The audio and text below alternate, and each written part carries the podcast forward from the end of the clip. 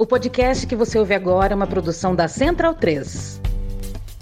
Conheça a WeCreate, a escola de idiomas parceiros do lado B. Aprenda inglês, espanhol e francês em uma escola de idiomas criada e gerida por duas professores de luta, sem nenhum especulador bilionário por trás. Acesse www.wecreateidiomas.com.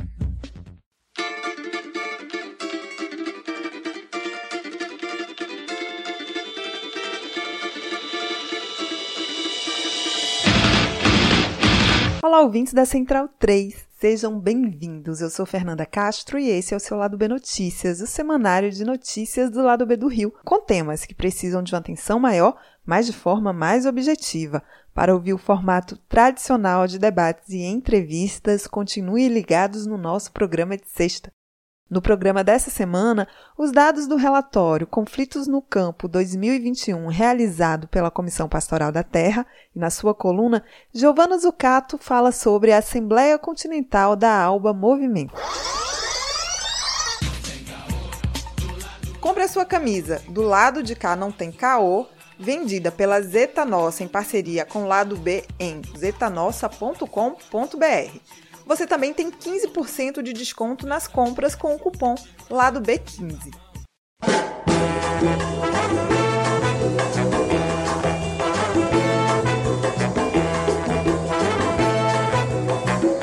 A Comissão Pastoral da Terra, CPT, apresenta pelo 36º ano o relatório Conflitos no Campo no Brasil. A publicação traz os dados de 2021 e apontam o aumento da violência no campo. Para falar sobre os dados e a realidade do campo brasileiro, eu converso com Carlos Lima. Ele é mestre em História e coordenador nacional da CPT. Bem-vindo, Carlos. O relatório Conflitos no Campo traz os dados de 2021 referentes ao campo brasileiro. E aí eu queria que você falasse para a gente o que é que esses dados apontam, o que é que você destaca como fundamental nesse relatório. E se você puder falar rapidamente assim explicar como é que é a metodologia que vocês usam para coletar esses dados. Nós da CPT nos ocupamos desse trabalho de pegar aquilo que está ocorrendo no campo brasileiro a partir das comunidades, principalmente, né? a partir do que está ocorrendo lá nos, nos territórios, nas comunidades. Então, os agentes da CPT fazem durante todo o ano o levantamento desses conflitos e vai enviando para a CPT e o Centro de Documentação Dom Tomás Balduino, que se ocupa de ir é, juntando esses números, esses dados, que favorecem uma leitura do campo brasileiro. E é uma metodologia científica, nós temos professores de, de universidades que nos acompanham, assim, núcleos de universidade que nos acompanham, no sentido de que esses números possam, de fato, a partir um método científico, responder o que é que está ocorrendo no campo brasileiro. A gente se ocupa dessa questão desde 1985, então a CPT tem aí uma grande quantidade de anos acumulados nessa experiência e também, além dos dados primários, esses que vêm das comunidades, né, que chegam da, dos agentes da CPT, das organizações amigas que a CPT trabalha, também nós trabalhamos com a questão de clipagem, aquilo que sai no jornalismo brasileiro de uma forma geral. E esses dados são consultados, são questionados para que a gente não possa colocar em xeque a responsabilidade e também, vamos dizer assim, a credibilidade que o caderno alcançou ao longo dos anos. É um relatório e esse relatório traz, a partir dos conflitos no campo, um pouco da realidade do que vive as comunidades, os povos originários. Claro que nós temos entendimento que a gente não consegue alcançar a totalidade dos conflitos, mas temos uma base significativa. Diante dessa base, o que é que a gente pode já afirmar? Nós lançamos agora, no dia 17, é, 18 de, de abril, na CNBB, em Brasília, o relatório referente ao ano de 2021. E a gente, quando pega esse relatório, a gente percebe, por exemplo, que nós tivemos 1.768 conflitos no campo brasileiro. Esses conflitos a gente entende conflitos por terra, conflitos por água e conflitos trabalhistas. Nesses conflitos, nós tivemos envolvido de forma direta quase 900 mil pessoas, deu 800, 1970 alguma coisa. Então é muito próximo. E quase cinco conflitos no campo brasileiro por dia. É uma média de 4,8. Então o campo brasileiro ainda tem muitos conflitos e a gente entende que esses conflitos são causados pela ausência do Estado, pela política do Estado e pelo modelo econômico que tenta explorar e expandir as terras e territórios no campo brasileiro. Os dados, eles revelam que os mais atingidos pela violência foram os indígenas, né, e principalmente os Yanomamis. E nós temos visto cotidianamente os ataques a esses povos, né, o terror que eles têm vivido. Você pode apresentar os dados em relação aos Yanomamis e falar sobre as ameaças que eles têm vivido aí? Primeiro pegar assim, nós tivemos 35 assassinatos no campo brasileiro, no campo brasileiro em 2021.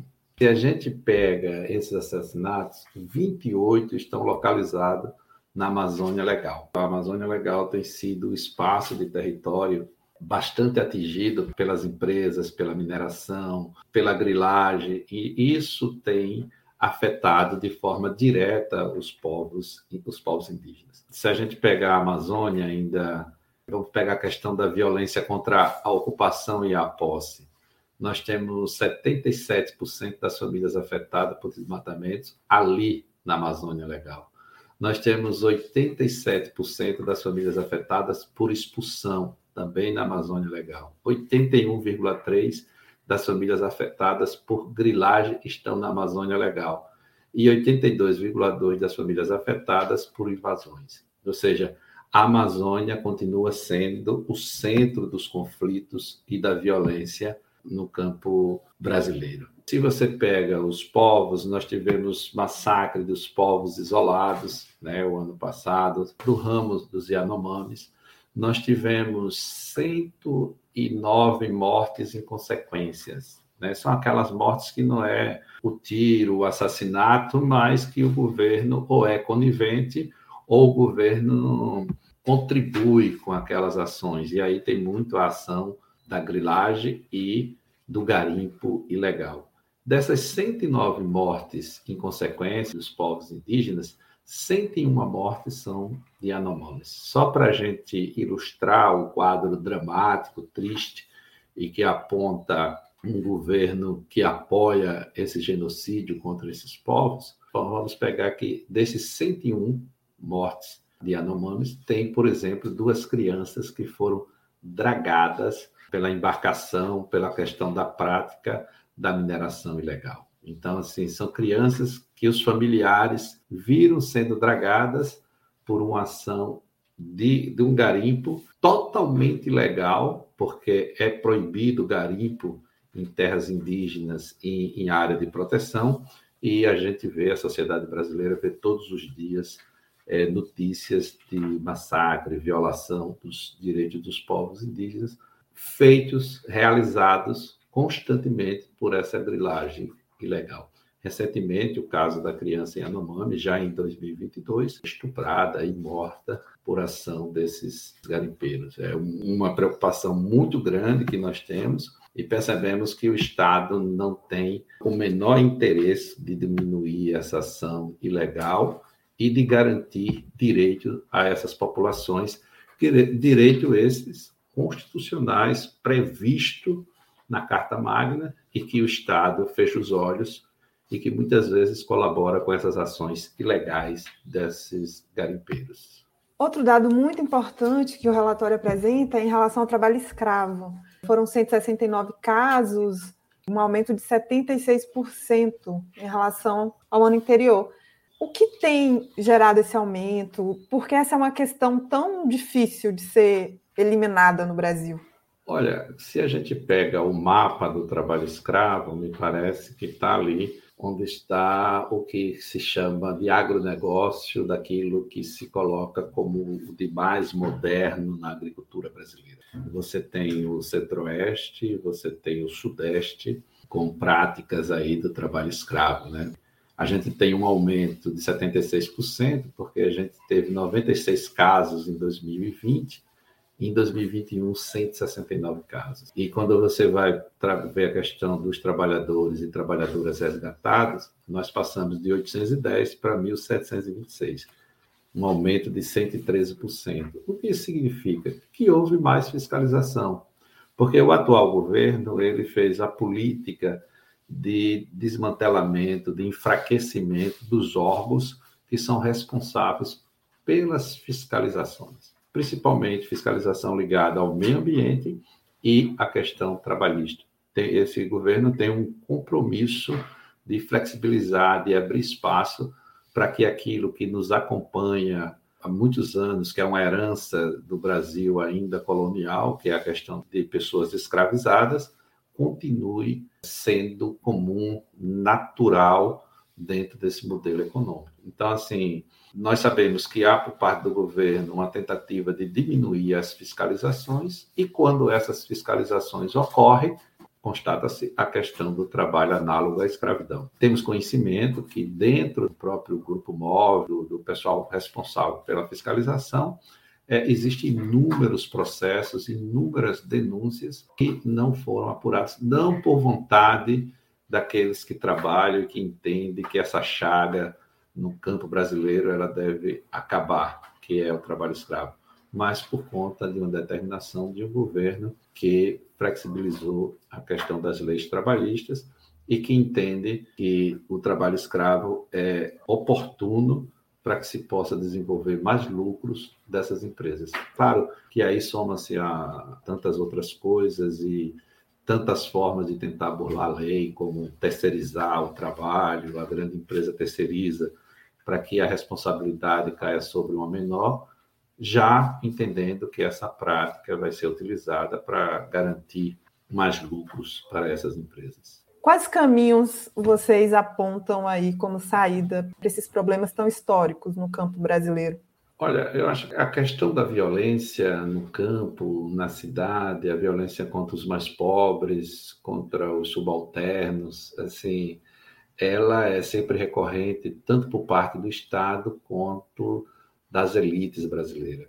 E aí o Estado, entendendo o poder executivo, legislativo, judiciário, a, a polícia como força auxiliar desse Estado que reprime, que oprime os mais pobres. É, isso é recorrente, isso é histórico. Para a gente ter uma ideia dessa violência, que não é só aquela que mata, 35 assassinatos no campo, mas, por exemplo, nós tivemos mais de 2 mil famílias despejadas no ano de 2021 mesmo o Estado dizendo, através do Supremo Tribunal, através do Conselho Nacional de Justiça, que os despejos deveriam ser evitados em tempos de pandemia. Mas essa violência, no Brasil, 2.143 famílias sofreram.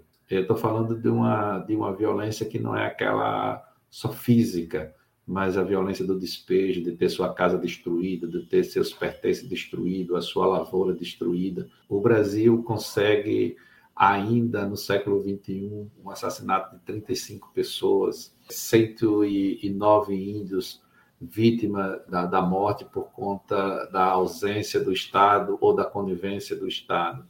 E para nós do campo, para nós das organizações, para a Comissão Pastoral da Terra, tem caminhos que a gente pode utilizar para, se não acabar a violência de uma forma geral, mas diminuir esse sofrimento, tanto das pessoas, aí eu falo das comunidades, dos povos indígenas e da própria natureza, que seria a realização de políticas do Estado como uma reforma agrária de verdade, que dê condições das famílias continuarem na terra, que tem escola, que tem água potável, que tem energia elétrica adequada, que tenha a compra da produção, a demarcação das terras indígenas. O atual presidente diz nenhum centímetro de terra indígena será destinada aos povos originários. Quer dizer, é preciso realizar a reforma agrária, é preciso demarcar os territórios indígenas e quilombolas, é preciso garantir a floresta em pé. E aí a gente vai garantir a vida. Só que, no modelo econômico que nós temos,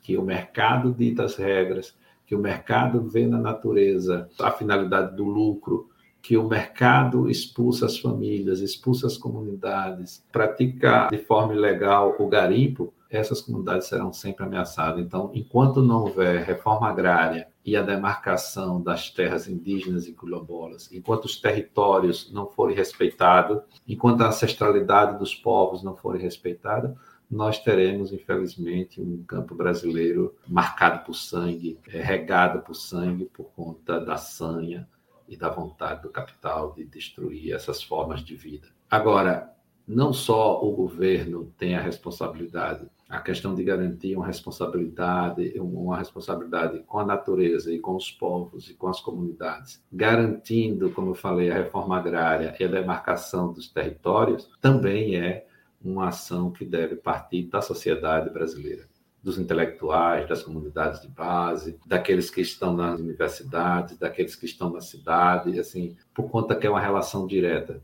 Quem produz alimentos sadio, por exemplo, são as comunidades. Então, como vai produzir esses alimentos estão sendo expulsos. Então, tem, uma, tem relação direta entre campo e cidade.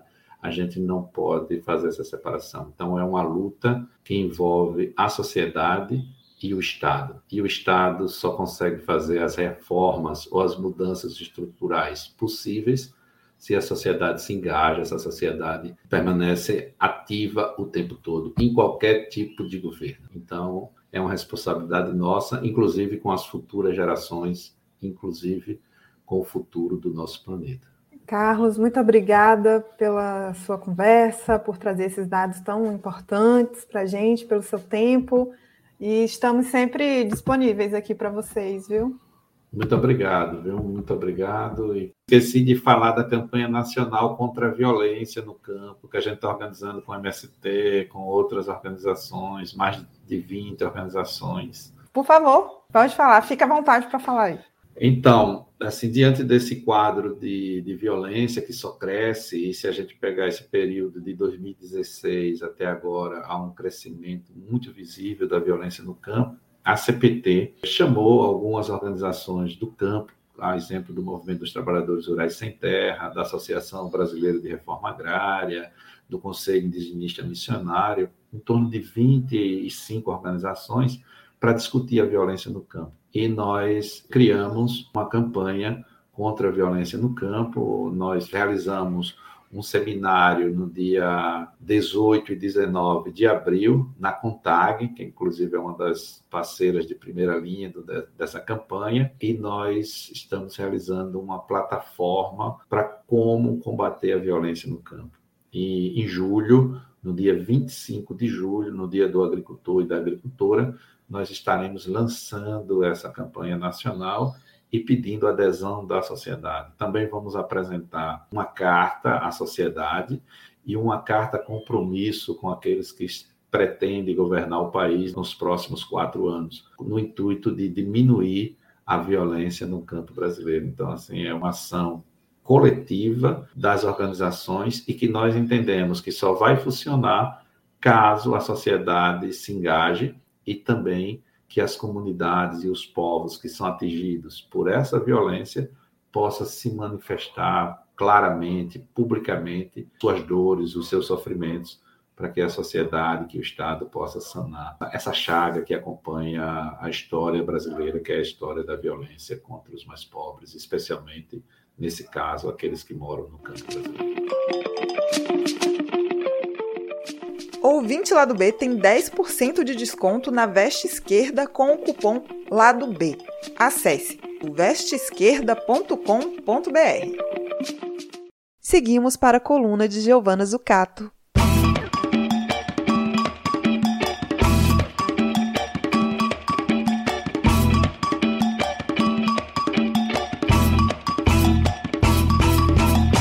Olá, pessoal! Hoje vamos falar sobre a terceira Assembleia Continental da Alba Movimento.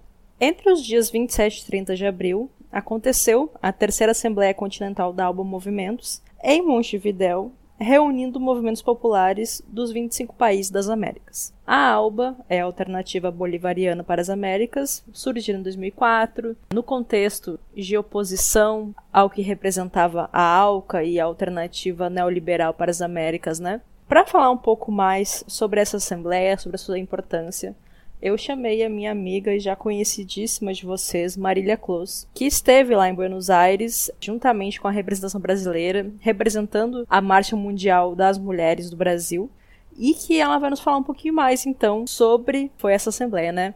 Oi, Marília, me fala aí um pouco mais sobre a importância da Alba Movimentos, o que é a Alba Movimentos. A ALBA Movimentos é um instrumento político das lutas dos povos latino-americanos que surgiu formalmente em 2013, quando realizou a primeira Assembleia Continental aqui no Brasil, na ENF, a Escola Nacional Floresta Fernandes, mas ela tem um histórico bem mais antigo. E eu acho que para entender o que significa a ALBA Movimentos hoje, a gente precisa fazer uma breve retomada. A ALBA nasce muito no âmbito das lutas dos anos 90 e do início dos anos 2000, que eram contra a globalização assimétrica, contra o neoliberalismo que estava nascendo e se fortalecendo naquela década, e contra o imperialismo.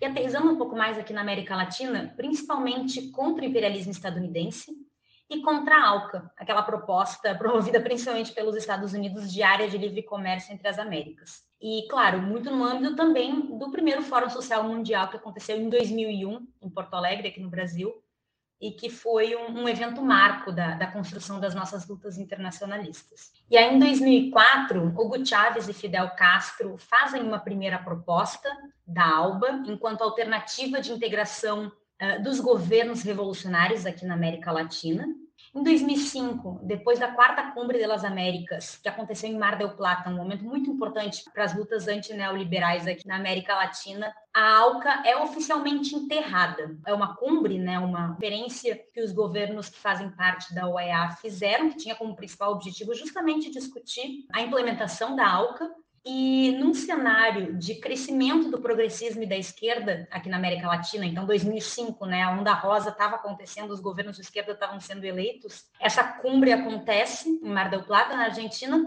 e ao mesmo tempo é um momento de profundas lutas sociais na Argentina. Há uma mobilização muito grande na Argentina contra o acontecimento dessa cumbre. Então, em 2005, eles conseguem os governos, né, os, os governos de esquerda tanto os governos que não são revolucionários necessariamente, são mais no campo progressista, quanto os governos revolucionários da Venezuela, de Cuba, enfim, conseguem a derrota do projeto da ALCA, e é um momento muito, muito marcante aqui da América Latina, a famosa frase de Hugo Chávez, né? Alca, Alca, al carajo. Então, Alca, Alca, bom, não, vou traduzir aí para vocês o que significa al carajo em espanhol, mas que eu estou mantendo o decoro aqui, mas acho que você sabe muito bem o que significa. Então, é, a ALBA ela vai se fortalecendo a partir de 2005. E é nesse ano também que ela vira TCP, Tratado de Comércio entre os Povos. Então, ela vira uma organização formal de integração latino-americana, tem acordos de comércio, tem acordos de cooperação, tem acordos de